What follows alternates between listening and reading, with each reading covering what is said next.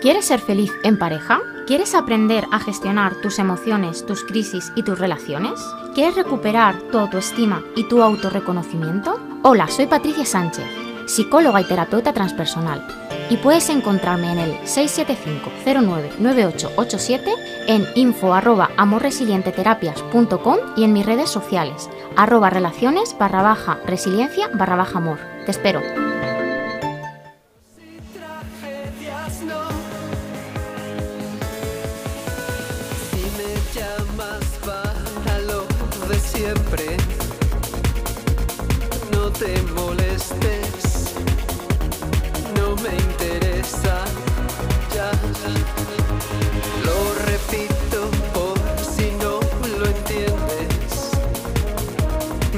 Estar triste y no me compensa más. Patricia Sánchez, no sabía cómo decírtelo.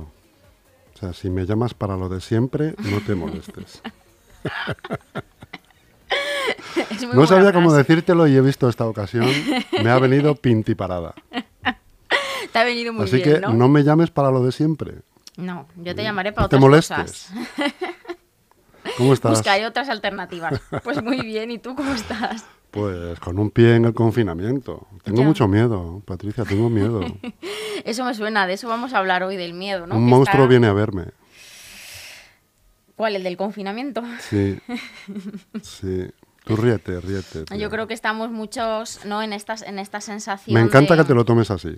El que el miedo. No, el, miedo hay que tomárselo en serio. Ah, Hay que tomárselo en serio porque es una emoción muy importante que hay que aprender a gestionar y, y es súper importante que aprendamos a saber cómo hacerlo, ¿no? Pero es verdad que cuando estaba planteándome qué hablar hoy decía, bueno, es que al final todo el mundo, ¿no? Lo que me dice es, no sé qué hacer con el miedo que tengo, no sé, qué, no sé cómo gestionar esta incertidumbre, no sé qué decidir, si hacer, si no hacer, si salir, si no salir, si hacer mi vida normal, si no hacerla, ¿no? Y al final esto es el miedo, ¿no? El miedo que nos puede o paralizar o mover a la acción. Y es verdad que en muchos casos nos está paralizando. En lugar de movernos, nos está paralizando. Importante. Pero eh, hablamos del miedo, por ejemplo, en este contexto en el que vivimos, porque yo he oído muchas veces, y no hace mucho, lo he vuelto a ir, eh, te diré, esta semana, en el tema de las relaciones, la gente tiene miedo también. ¿A, las relaciones, al compromiso? A... Sí, pues un poco a todo. O sea, cuando hay problemas, cuando hay crisis, como hablamos el otro día, eh, muchas veces es, bueno, es que, claro, eh, claro, me, me dice que tiene miedo de volver o de empezar o de retomar la relación o de, ¿sabes? ¿Por qué ese miedo? Yo, yo cuando me dicen eso pienso, pero ¿miedo de qué? Pues si estar enamorado es lo más bonito que hay. Aunque te den una colleja, hombre. Normalmente se tiene miedo al dolor, ¿no? A la ruptura, a la separación. Pero al final yo creo que lo más importante y donde tenemos que poner el foco es qué es el miedo, ¿no? Porque lo tenemos malentendido. Muchas veces eh, decimos, jo, es que el miedo es eh, una sensación que me paraliza, que me da escalofríos, el miedo es una sensación que no me deja avanzar y en realidad esto no es miedo. El miedo es una emoción que me conecta con detectar, con saber si estoy en peligro o no. Si tengo una situación de peligro o no la tengo. Que al final lo que me indica es hay una amenaza o no hay una amenaza. Yo pongo un ejemplo que es como muy claro. Si tú vas eh, y, te y te vas a levantar una mañana y hay cuatro o cinco tíos o tías en tu casa con, no sé, mm, un poco violentos, ¿tienes miedo o no tienes miedo? Sí, ¿no? Bueno, eso sería lo, más coherente. ¿Por qué? Porque hay una amenaza. ¿Y qué pasa si no tengo miedo en esa situación? Que no detecto la amenaza y que probablemente o me roben o no salga huyendo o me ocurra algo, ¿no? Entonces, el miedo es necesario y es una emoción positiva como el resto. Solo que tenemos que aprender a utilizarlo, porque puede venir un ladrón y yo quedarme paralizada, o si tengo un móvil llamar, o puedo hacer algo, ¿no? Muchas veces lo que nos ocurre es que el miedo nos paraliza y es verdad que en esta situación el miedo está siendo paralizante. Paralizante a nivel laboral porque ya no busco alternativas. Paralizante porque ya no sé cómo hacer mi vida, entonces al final no hago nada. ¿no? Nos estamos paralizando en el miedo. Y en las relaciones pasa igual. En las relaciones nos paraliza el miedo. no nos comprometemos por miedo, no dejamos una relación que ya no funciona y que ya hemos hecho todo lo posible por miedo. Entonces tenemos que reconvertir y reprogramar lo que entendemos por miedo. Y lo que entendemos por miedo es algo que paraliza y en realidad es algo que nos activa. ¿Tú crees que Enrique Ponce ha tenido miedo? no sé si es que le ha pasado algo puntualmente ahora, porque yo no me entero de Hombre, nada de lo estas que ya sabes, ¿no? Sabes que eh, pues ha, ha- ha roto su matrimonio Ah, y se ha ido con una chica, creo que 30 años más joven que él o algo Ah. así, o 25, algo así. pues no lo sabía, la verdad, porque estoy muy poco puesta yo en el Hombre, mundo de Patricia, si es que si no estamos al día, pues no, no podemos hablar de... No, no lo sabía. Pero probablemente él eh, tenga miedo cuando pase un tiempo, porque ahí está en una situación de adrenalina, está, como yo digo, en la cresta de la ola, y ahí es cuando no te enteras de nada, ¿no? Y el enamoramiento posiblemente le haya aturdido la cabeza. Bueno, pero fíjate que los toreros gestionan muy bien precisamente el miedo, ¿eh? Pues precisamente todo lo contrario. Un torero tiene, eh, o sea, tiene un comportamiento temerario. No tiene activado el miedo. Si no, no se pondría delante de un toro. Es una amenaza. O sea, todos los toreros y todas las personas que trabajan tan expuestas al riesgo tienen eh, descolocado el miedo muchas veces a propósito. Es decir, se lo descolocan para poder trabajar. Entrenan el tener menos miedos de los necesarios. Pero nadie se pondría delante de un toro Sí, bueno, porque ellos de hecho hablan de respeto más que de miedo. Claro. Entonces, justo el ser torero o el hacer, por ejemplo, no sé, puenting o este tipo de cosas, Bueno, yo puenting no hago ni atado, ¿eh? te lo digo. yo no- fui a hacerlo una vez y no lo hice. Ni atado, ya, ya, si te he pillado. fui a hacerlo una vez y no lo hice, así que fíjate. Pero esto es tener colocado el miedo, es decir, detecto la amenaza y ¿qué hago? ¿Me enfrento? ¿No me enfrento? ¿Qué es mejor, no? Esto es lo que realmente es el miedo.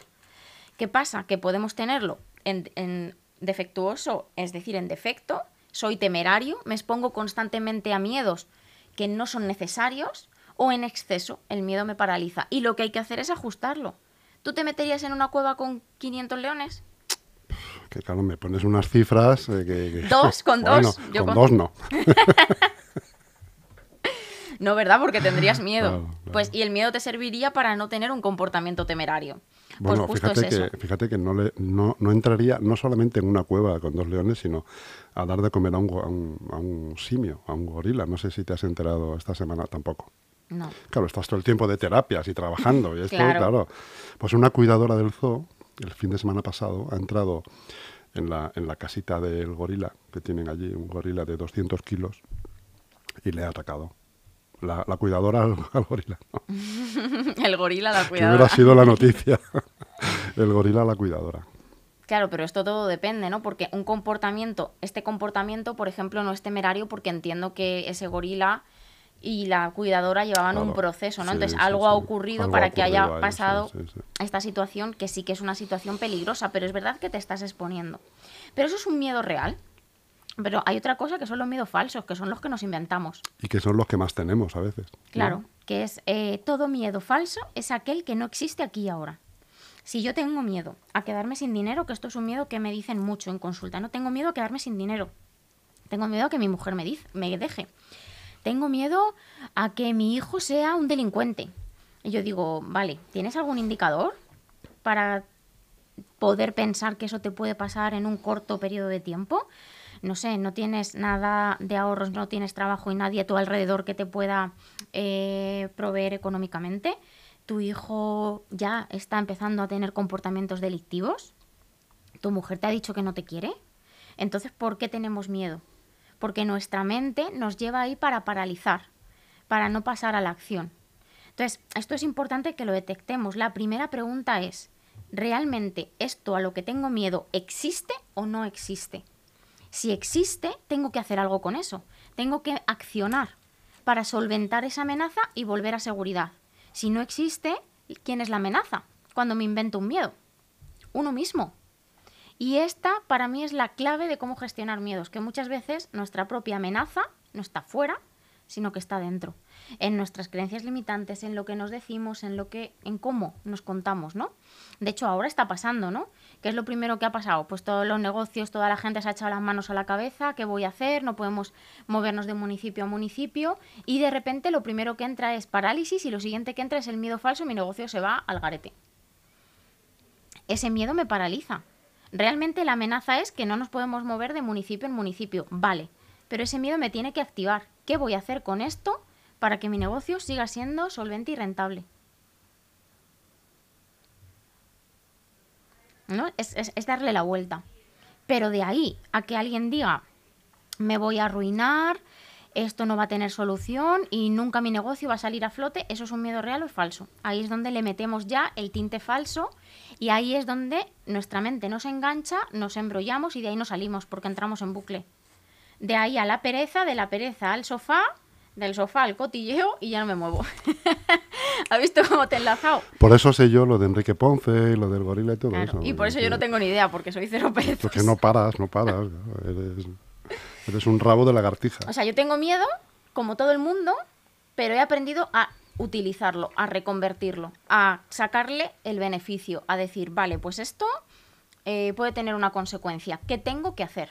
¿Qué tengo que hacer para solventar esto? O sea, tú con la peli Viernes 13 no pasaste miedo. No la he visto. o si la he visto no me acuerdo, también te lo digo. Yo y las películas. Tú y las películas. sea, Tenéis yo- un problema, ¿eh? es Tú y yo- el cine tenéis un problema. O sea, como los del cine tengan que comer de ti. Pero yo muchas las veo y de hecho voy más al cine que verlas en casa. Pero, pero luego no me acuerdo. Una peli me tiene que impactar mucho para acordarme. De hecho, me ha pasado alguna vez de ver una película y darme cuenta de que la había vuelto, o sea, de que ya la había visto cuando termina. Decir, ahí va el final, pues es verdad, si la había visto. Pues tú fíjate una cosa. El, el cine es un complemento muy importante en las parejas. Y en las terapias. Yo utilizo mucho muchas películas, pero las que me han impactado. El cine une mucho. El cine une, sí. Al final todo nos puede unir. Todo depende del cómo lo hagamos, ¿no? Si eh, cada uno, porque esto pasa, si cada uno elegimos una película y no cedemos, pues probablemente el cine nos separe, ¿no? Sin embargo, si lo que hacemos es un día eliges tú, otro día elijo yo y nos vamos nutriendo de dif- los diferentes aspectos del cine y lo hacemos en pareja, nos une la pareja. Pero yo también tengo claro mis límites. O sea, yo, por ejemplo, La ciencia ficción no ves, ¿no? Ciencia ficción me da igual, mientras que no haya guerra, destrucción masiva y muertes explícitas con Rambo sangre 3. y no. cosas. eso, Rambo ejemplo, 3 no es, ¿no? Los violentos de Kelly no te. Es que claro, no tengo ni idea. Los No 12 sé del si es- patíbulo no. Yo no sé si es por la diferencia de edad, que Y son dale, películas muy siempre tienes que- Pero que yo, que yo soy súper joven. O porque no me acuerdo. La verdad es que no sé cuántos años tiene, no me acuerdo. Mira que creo que me lo has dicho hoy, pero no me acuerdo. O, o yo no sé si es por eso, o porque yo no me acuerdo de los Pero si títulos. sabía hasta lo de Enrique Ponce. Pero eso es porque ves la tele, tío. Joder, Porque trabajo en la radio. Claro, pero ¿y qué tiene Claro. que ver en- Enrique Ponce? Aquí no habláis de... Pues que soy, que soy. Sí, hombre, sí, aquí hablamos del corazón. Sí, También, tenéis un programa del corazón. Claro que sí. El del corazón es el mío. Bueno, eh, también, también, pero el tuyo es del corazón corazón. El nuestro es del corazón rosa. ¿Y qué, qué horario tiene ese programa? Pues de- son 15 minutillos. 15 minutillos de cotilleos así graciosos y ya está. Ah, bueno, bueno. ¿Eh? Pues nada, tendré que verlo, porque así Claro. digo, en 15 minutos me entero un poco de, de- Claro, de, qué, de qué va todo. Claro. Bueno, conclusiones del miedo. ¿Cuáles son las conclusiones?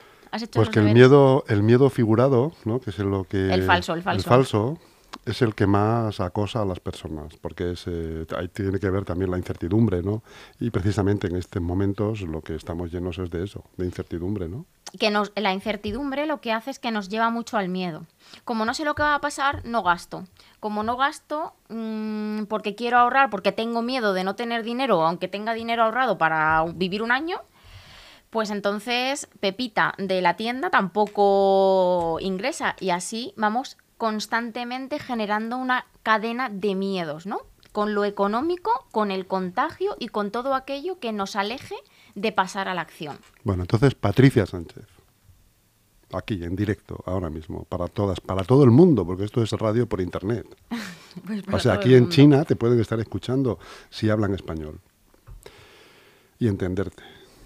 Mm, le- ¿qué le dirías a los que nos estén escuchando ahora con respecto al miedo y a los tiempos que vivimos? Pues que hay que aprender a utilizarlo. Es decir, lo primero que nos tenemos que preguntar, vale, ¿qué miedos tengo? Vamos a poner el ejemplo que queráis. Un miedo que tenga. Vamos a someter ese miedo a test, análisis. ¿Este miedo es real o es falso aquí y ahora? Vamos a poner de aquí a tres meses. De aquí a tres meses eh, me voy a quedar sin mi pareja, de aquí a tres meses me voy a quedar sin dinero, de aquí a tres meses me voy a quedar sin trabajo, da igual, el miedo que tengamos. ¿De aquí a tres meses puedo tener COVID? Sí, es una amenaza real. Por ejemplo, vamos a coger este. Es una amenaza real, el virus existe y ha- hay que tener miedo al virus, pero hay que protegernos de, de ese virus, pues con la mascarilla, con el gel, no juntándote con 500 personas, pero en el momento en el que ese miedo paralice el que tú trabajes, el que tú comas, el que, el que tú generes también ingresos, vida, el que hagas tu vida. vida, ese miedo te está paralizando, no te está moviendo. Entonces, aquí la clave es, ¿hay una amenaza? Claro que la hay. Hay un virus que es una amenaza y que se contagia y que todos lo hemos visto. Tenemos que aprender a vivir protegiéndonos de este virus. A, vivir no teniendo o no exponiéndonos a esos riesgos, pero vivir. Porque lo otro es parálisis. Y la parálisis ha llevado a mucha gente a, mm, a destrozar su vida. De hecho, hay muchísima gente que por el miedo están completamente hundidos. Porque si hay gente que lleva pues ya casi 6-7 meses que casi no ha salido de casa, eh, que tiene un miedo atroz hasta ir a comprar, es que hay gente eh, que, que se puede sentir muy identificada con esto, que tiene tanto miedo que no quiere ni hacer la compra y hay gente que ti- tira de lo que tiene o de cómo puede por no salir, ¿no? Entonces ahí el miedo nos está paralizando. Entonces es muy importante aprender a vivir con esta amenaza y aprender a protegernos de ella, aprender a protegernos de ella, pasar a la acción. En lugar de paralizarnos, pasar a la acción. Pero existe. Ahora, la gente que me dice, nos vamos a morir todos eh, los de mi familia, eh, de esta crisis económica no vamos a salir nunca y nos vamos a quedar todos sin trabajo y no vamos a tener para comer. Ese miedo no es real. No podemos meternos ahí porque nos enganchamos en ese miedo y nos volvemos locos. Hay dos claves para detectar el miedo. Primero, testearlo, que es lo que yo digo, este miedo es real o falso aquí y ahora. Y la segunda es la piel. La piel es el órgano que está conectado al miedo. De hecho, pensad, ¿no? ¿Qué, qué pasa cuando vemos una película de miedo? Que se nos eriza la piel. O cuando pasas por un sitio muy tenebroso. Es como que notas ahí en la piel, ¿no? Que se te eriza. Pues tenemos que estar mucho más conectados a nuestra piel. De hecho, fíjate por dónde se contagia el COVID mucho tiene que ver con el contacto, o sea, nada es casualidad, ¿no? Y esto tampoco lo es. Entonces, esta parte de piel es muy importante que, que estemos conectados a este órgano, a, nuestro pie, a nuestra piel, a cuando tocamos a alguien, a, a esa sensación que nos transmiten las personas. Porque muchas veces la amenaza puede ser una situación, puede ser un virus como en este caso, pero puede ser también una persona, un invasor o un vampiro emocional. Eso me pasa a mí contigo, que te veo, te veo entrar en el estudio y se me pone la piel de gallina. Pero eso no es por miedo. claro, hay que aprender a interpretar las señales. Es ¿eh? verdad, es verdad, es verdad. A ver si ahora cada, cada uno va a empezar a interpretar esto como quiere y cada vez que se nos eriza la piel, no. Tenemos que detectar si es por miedo o, o por lo que sea, ¿no? Pero sí que es verdad que la piel es lo que nos separa lo de fuera de lo de dentro. Es como nuestra protección, es nuestro órgano protector. Por eso hay alergias, las alergias tienen que ver con el miedo, la dermatitis, problemas de piel, todo tiene que ver con, con problemas de miedos, ¿no? Entonces aquí tenemos que estar muy atentos a lo que nuestra piel nos indica con respecto a. Así que tenemos que estar atentos a si ese miedo es real o falso, si ese miedo me está paralizando o activando, qué puedo hacer yo para protegerme y para pasar a la acción y qué me está diciendo mi piel, ¿no? ¿Qué me está diciendo mi piel? Y todo esto nos lleva a la siguiente emoción que hablaremos el próximo día, que es la tristeza. Miedo y tristeza. Claro, vamos a ir Van hablando cada unidos, día. a, a veces van unidos, ¿no? O sea, son dos emociones diferentes, Mm. pero que deberían de ir en secuencia. Eso, que van en secuencia a veces, ¿no? Claro. Después de una, de una época de miedo, luego viene la tristeza, ¿no? O sea, la idea es que las emociones tienen que ser súper rápidas, súper ágiles. Para, para eso sirven. Si tú detectas una amenaza, si tú detectas que aquí está entrando un ladrón, utilizas la tristeza para decir, ¿qué tengo que hacer?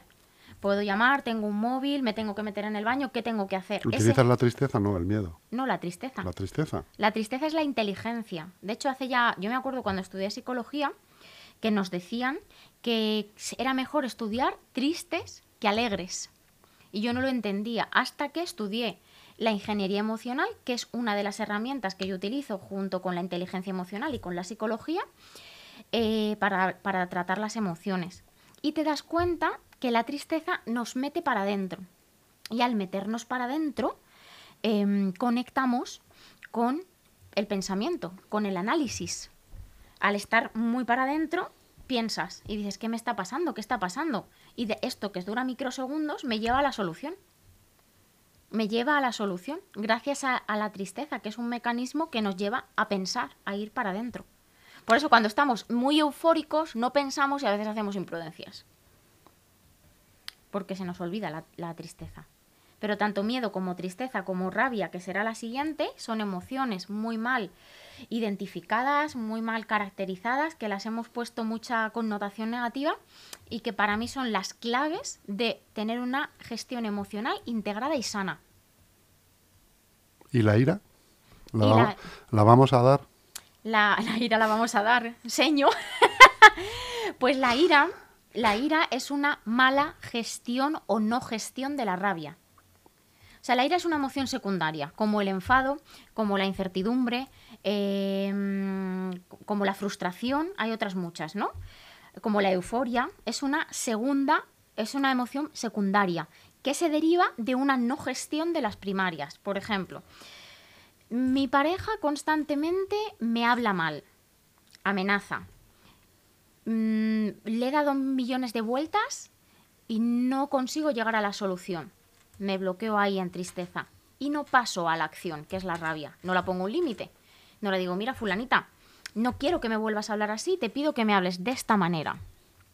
Como esto no pasa, yo voy acumulando un día que me habla mal, dos días que me hablan mal, tres días que me hablan mal, cuatro días que me hablan mal. Y te entra una rabia, ¿no? Al final te entra una rabia. Y al final te llenas de rabia y estallas en ira. Y entonces llega el cuarto día y la lías un pollo que alucinas. A lo mejor por una cosa insignificante. ¿Por qué? Porque no has gestionado bien el resto de emociones. Entonces se desata la ira. Por eso es muy importante tener colocadito el miedo, la tristeza y la rabia, porque entonces no habrá estallidos de ira. O habrá menos. Oye, Patricia, ¿en ese anillo llevas el, el narcótico El narco. que echas en las copas? Madre Como mía. en las pelis. Tú sí que llevas algo en el café hoy. ¿eh? pues es que es un anillo que vamos, ¿eh? Este anillo. es el este típico anillo- anillo de espía que lleva ¿Has un visto? narcótico ahí. Pues mira, te- el- una cosa que no he dicho es que el color del miedo es el morado. Que además tú tienes el Pues a mí me ese. encanta. Tú tienes el Y cacharro mi ese casa también la tengo pintada así, una pared de morado. Pues. ¿Eso qué quiere decir? Pues que a lo mejor has tenido tú que conectarte el miedo de manera miedos. inconscientemente. O que has tenido miedos. Cielos. Y yo es que hoy me he puesto de rojo porque entre el tema de las citas, que si las citas para arriba, las citas para abajo, que si presenciales, que si online, eh, me, se me ha detectado la alerta, he entrado en tristeza y he dicho, tengo que pasar a la acción. Y el rojo es la rabia. Ya has dicho, pumba. Y fíjate cómo es el logo de LGN de Radio. LGN Radio. Es rojo de acción, de poderío. Sí, señor, sí, señor. Y de hecho, ya enlazo esto porque no sé si habéis visto mi logo, que son seis corazones de seis colores. Cada corazón representa una emoción. Y juntos hacen que podamos sentir todo. ¿El amarillo que era? La alegría, Alegría. asociada a la Que sexualidad. hace mucho que no vienes de amarillo. Es que tengo mucha ropa de amarillo. em, Y ahora en el invierno, ¿verdad? Mira, el logo de Lega Integra es amarillo. Así que es alegría. Pero voy mucho de amarillo en el verano. Y tengo cosas también de, en- de invierno. Tengo un jersey, lo que pasa es que todavía no hace tiempo Mm. de jersey. Bueno, Me compraré algo. claro, hombre, date un capricho. Claro, mi. Pues mira, justo venía pensando eso. Los caprichos también son emociones, ¿no? Los caprichos tienen que ver con el amor, el naranja, querernos a nosotros mismos y con la alegría, el regalo, regalarnos. Y la sexualidad tiene que ver con el amarillo, la alegría. Claro, claro, porque... Pero aquí en el EGN Radio, y además hoy que he venido yo corporativa sin, sin verdad, quererlo, sin quererlo. he venido de rojo, con los zapatos rojos también. El es- anillo del narcótico. Es- Este anillo eh, tiene su historia, ya os la contaré otro día. para próximos Mira, capítulos. si, lo, si lo llegas a desenroscar y dices, pues sí, es No para esconder puede. narcóticos, mira. No se me dejas de palo. Ya me dejas de palo. Patri. No se puede desenroscar, pero es de un, eh, un pueblecito que está cerca de. está en Castellón, cerca de Benicàs y Noropesa del Mar, por ahí, que es donde yo suelo veranear, que se llama Morela, creo, que es un, que tiene un castillo medieval, y allí los hacía una señora, está hecho a mano. Porque es que tú al final siempre dices que lo que yo llevo no es casualidad, pues es que este niño tampoco lo es. Ni es casualidad ni es de los chinos. ¿eh? No. Yo no, tengo, yo no tengo nada en contra con mis adorados eh, chinos. no tengo nada en contra. Pero si puedo ayudar al comercio local, Pero siempre hay que ¿eh? ayudar. oye, han abierto aquí a la salida del pasaje un chino, a la derecha, que te recomiendo, si tienes un ratito, que pases a verlo. Muy- Chulísimo, iré, ¿eh? Iré. De verdad. Yo es que suelo ir Claro. a las tiendas de, de los compis y que, que tienen aquí tiendas en Leganés. Pena además, no haber montado yo una tienda de velas o de algo, hombre. Pues había, había una tienda de de, velas velas y y, sigue habiendo. Una Sí. tienda de velas, velas y aromas, Sí, sí, señor. que tiene unas velas increíbles. De Laura y... Pues me has pillado a mí. Creo que se llama José él. Ah, no, es verdad. es José verdad. Luis. Es que yo estoy pensando en otra tienda. Y entonces. tú estás pensando en, en- en- la de té, Eso es. té y chocolate. Eso es. De mi y amiga Laura, que también Laura. voy a comprar allí, Eso que es. también tienen un café exquisito. Sí, Y ya si nos ponemos, pues seguimos haciendo el recorrido. Tenéis a Rocío en Alegría, Sí, señor. moda y sí, señor. complementos. Si somos amigos todos. Si esto al final es un pueblo. Claro, pero tenemos que ayudarnos entre todos. Eso sí que es pasar a la acción Claro que sí. y salir del miedo. Claro Falso sí. y entrar en el real y pasar a la acción y ir a comprar, por favor, y más ahora que tenemos que estar en, en nuestro municipio, ayudar a la gente del comercio local. Yo creo que es súper importante.